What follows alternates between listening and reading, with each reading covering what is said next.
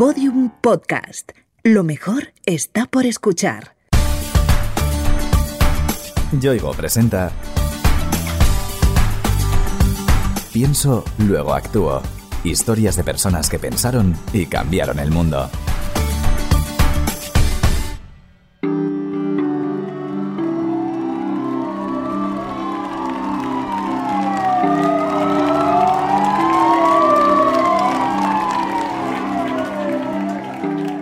Estos aplausos se produjeron hace solo unos días en la puerta de un hospital madrileño, pero podrían haber sido captados en cualquiera de los más de 700 que existen en nuestro país.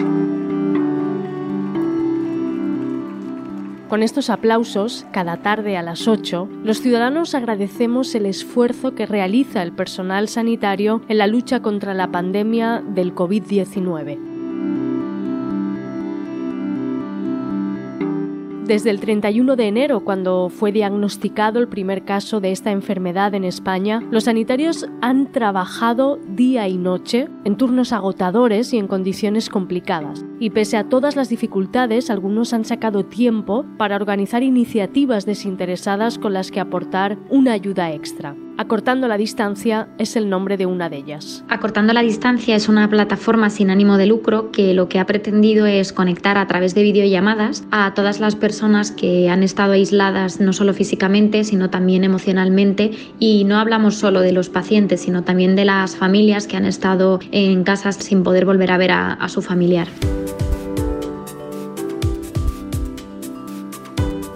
Esther Gómez es enfermera e impulsora de esta idea. Trabaja en primera línea contra la enfermedad, con todo lo que esto conlleva. Esta iniciativa se me ocurrió lanzarla después de ver todo el sufrimiento que veíamos cada día, al final muy dramático porque muchos pacientes estábamos viendo que estaban muriendo solos, aislados y no podían ya no solo volver a ver a sus familias, sino que tampoco podían despedirse. Luego, a raíz de ver también otro tipo de pacientes que sí que salían de la enfermedad, pero llevaban unos ingresos muy prolongados. Eh, a día de hoy tenemos pacientes que llevan más de 50 días ingresados.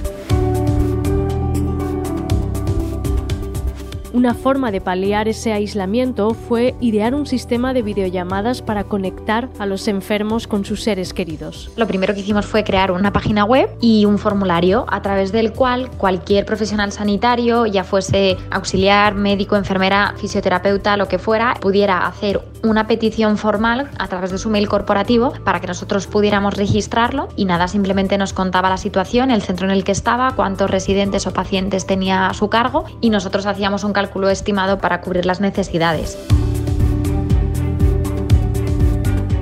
Sin embargo, para llevar a cabo esta iniciativa hace falta que ambas partes estén en condiciones de asumirla, tanto física como psicológicamente. Eh, debemos mirar primero si el médico, el facultativo que esté a su cargo o la enfermera lo, lo autorizan. Por otro lado, el estado del paciente, es decir, si están muy somnolientos o si están pues, espabilados, por así decirlo, para poder hacer estas videollamadas. Y también es muy importante el estado de la familia. Al final son situaciones muy críticas, son muy especiales y bueno, hay que tener en cuenta pues las dos partes. Entonces, bueno, una vez que se consensúa con todas las partes esta videollamada, la, la realizamos.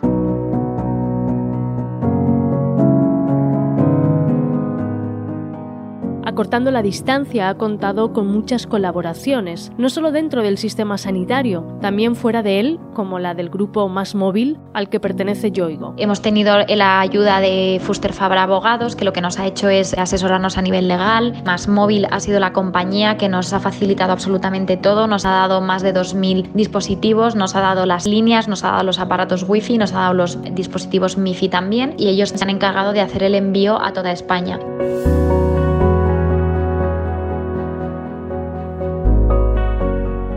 Acortando la distancia ha calado y se ha extendido con rapidez, logrando acercar a pacientes y familiares en todos los rincones del país. Creo que ya hemos llegado a, a todas las comunidades autónomas de España. Mi intención ha sido llegar a, a, los pequeños sitios, a los sitios donde estaban igual más olvidados y la verdad es que ha sido por toda, toda España. Hemos entregado, si no me equivoco, ya más de 1.850 y hemos llegado a más de 500 centros sociosanitarios, incluyendo pisos tutelados, residencias de ancianos, centros de personas personas con discapacidad y hospitales de toda España. Tirando muy por lo bajo, hicimos una estimación de que en estos dos meses se han hecho más de, de 50.000 videollamadas.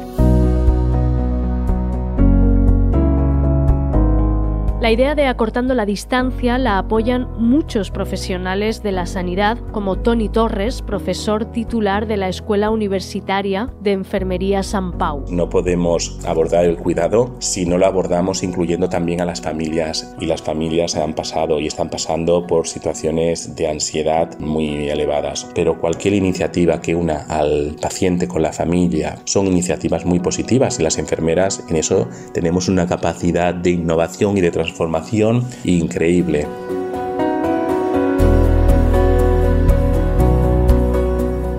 Aunque acortando la distancia ha nacido durante esta crisis, tiene intención de quedarse entre nosotros para siempre. No solo hay idea de mantener este servicio, sino que la idea es que esto vaya más allá, en otro tipo de pacientes y en otro tipo de patologías, en, en situaciones hospitalarias, aunque no estemos en pandemia. Creo que es una forma de utilizar la tecnología a nuestro favor y además, aunque resulte contradictorio, pero creo que sería una muy buena forma para humanizar los cuidados con la tecnología. Humanizar. Esa palabra es clave y se ha convertido en el principal objetivo de este otro trabajador de la sanidad. Soy Gabriel Eras, creador y director del proyecto internacional de investigación para la humanización de las unidades de cuidados intensivos y de la asistencia sanitaria en general, proyecto UCI, UCI con H de humano. Aunque esta pandemia ha puesto de manifiesto más que nunca la necesidad de humanizar los cuidados, Gabriel lleva años abogando por ello. El proyecto UCI nace en febrero de 2014 y es un proyecto de investigación que busca poner a las personas en el centro del sistema centrándonos en su dignidad. Las personas somos todos, son los pacientes, son las familias y son los profesionales. La sanidad trata, como ninguna otra disciplina, el bienestar de la gente. Ese bienestar incluye, obviamente, un trato en el que se valore a las personas. No solo hace falta humanizar las unidades de cuidados intensivos, sino la sanidad en general. Se trata de convertir los espacios en lugares más amables para todos los protagonistas, ¿no? Porque muchas veces a los pacientes sienten que no se les hace caso, las familias se quedan fuera del sistema donde pone no pasar muchas veces y los profesionales estamos claramente cansados, hastiados, tenemos ratios de personal inadecuados, tenemos bajos sueldos y al final uno se da cuenta que en los hospitales no hay más que gente enfadada por todos lados. Cuidar a las personas es fundamental en el día a día del personal sanitario. Tony Torres cree que el cuidado debe estar por encima de todo. El acto de cuidar en la profesión enfermera conlleva una esencia humanista. Es un cuidado basado en el conocimiento, en la evidencia, que las enfermeras administramos el cuidado de forma intencionada en un momento vital de la persona, en un momento de salud y en un momento de salud y enfermedad. El cuidado enfermero va más allá de la técnica, va más allá de las habilidades. El cuidado enfermero se basa en las virtudes del cuidado. Por supuesto, la empatía, la simpatía, la compasión, la comprensión.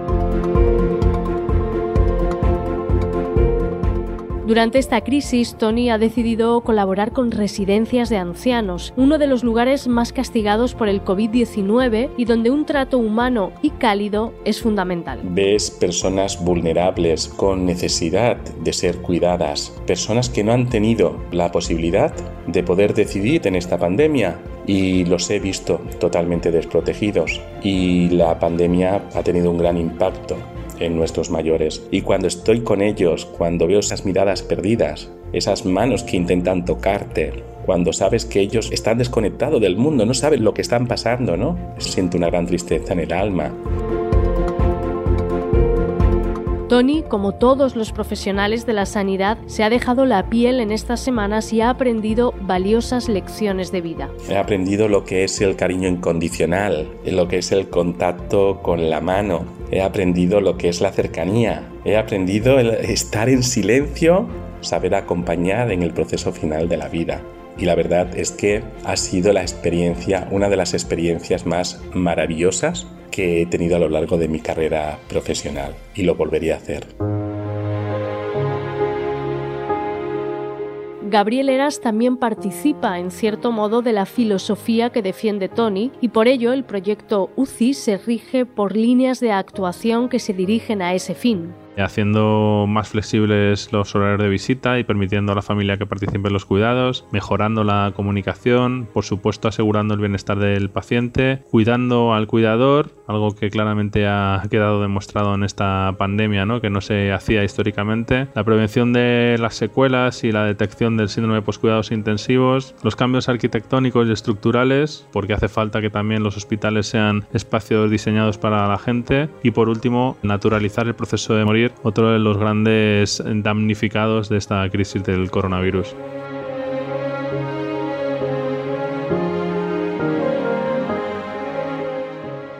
Uno de los programas que impulsa el proyecto UCI para humanizar el cuidado es el de atención psicológica. Trata de poner un psicólogo en cada unidad de cuidados intensivos, un psicólogo experto en situaciones de crisis, para que dé soporte a pacientes, a familiares y a los profesionales, ¿no? Es decir, que se haga de forma efectiva ese cuidado del cuidador y que se pueda hacer una intervención de ayuda para que dentro de unos meses, cuando podamos pararnos y volver a la realidad, pues se intente reducir los trastornos de depresión y de estrés postraumático, ¿no?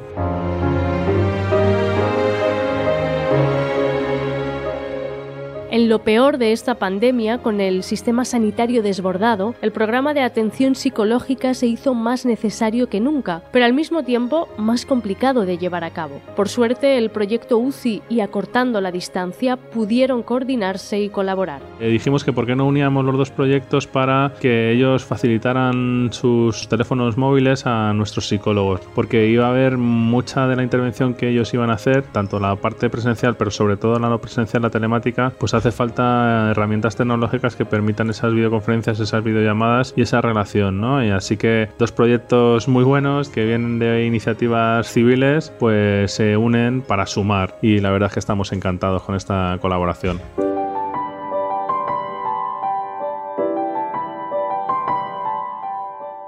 Prestar apoyo psicológico a los profesionales sanitarios ha sido también el propósito de Javier Frere, impulsor de la iniciativa Desde Casa Te Escucho. Es una iniciativa de un grupo de profesionales, psiquiatras y psicólogos que nos ponemos eh, a disposición del personal sanitario para atender por vía telefónica, por vía telemática, las demandas que sospechamos que tienen que aparecer.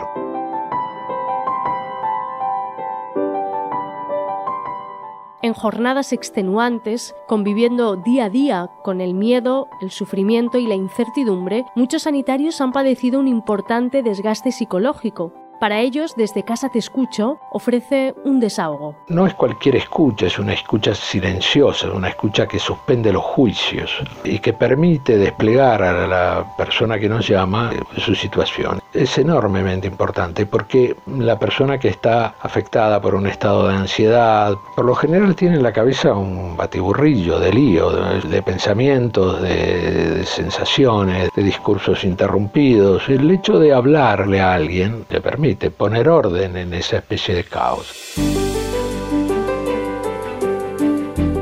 Desde Casa de Escucho recibe todo tipo de llamadas del personal sanitario. Para todo el que acude a este servicio resulta de gran ayuda. La mayor cantidad de demandas vienen por estados de ansiedad, que de alguna manera hacen crisis con síntomas somáticos o no. Y no son pocos los casos donde aparece un sentimiento de culpa. Esto es una de las cosas que más fácilmente en cuanto se formulan se caen. Javier insiste en ese aspecto. Hablar, verbalizar los problemas es suficiente muchas veces para poner las cosas en su lugar. Cuando uno las formula, de alguna manera pierden la fuerza, ¿no? Porque a veces estamos afectados por cosas que en el fondo son inciertas. Pero cuando las nombramos, esas cosas adquieren ahí sí su verdadera dimensión y algunas directamente se caen, ¿no? Y otras, bueno, aparecen como los problemas reales que hay que solucionar. Cuidar a los que nos cuidan. Parece algo de perogrullo, pero hay que tenerlo muy en cuenta. Apoyar a nuestros sanitarios es fundamental en tiempos de crisis. La respuesta de los sanitarios ha sido muy buena. Cuando han llamado se han sentido eh, aliviados, agradecen mucho el, el apoyo. De hecho, por lo general cuando hay una persona que llama, esa misma persona ya le pasa el teléfono o el email a algunos compañeros. Y en general hemos encontrado una buena respuesta y una respuesta de alivio. Hay que tener en cuenta que esto está pensado una cierta atención en crisis, ¿no? es decir, es un trabajo más bien de contención.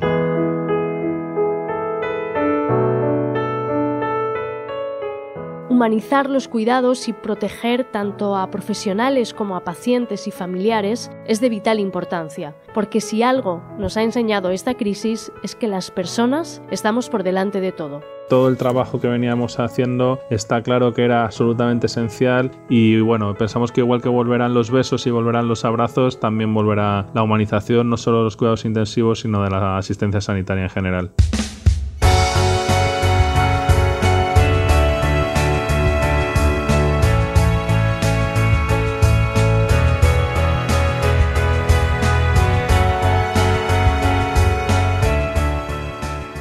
Yoigo te ha ofrecido Pienso, luego actúo.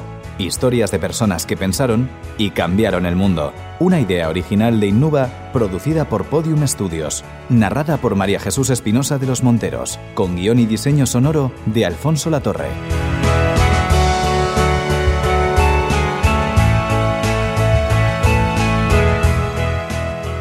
Todos los episodios en la sección de sociedaddelpaís.com en podiumpodcast.com y en nuestros canales de Spotify, iTunes, iBox y Google Podcast.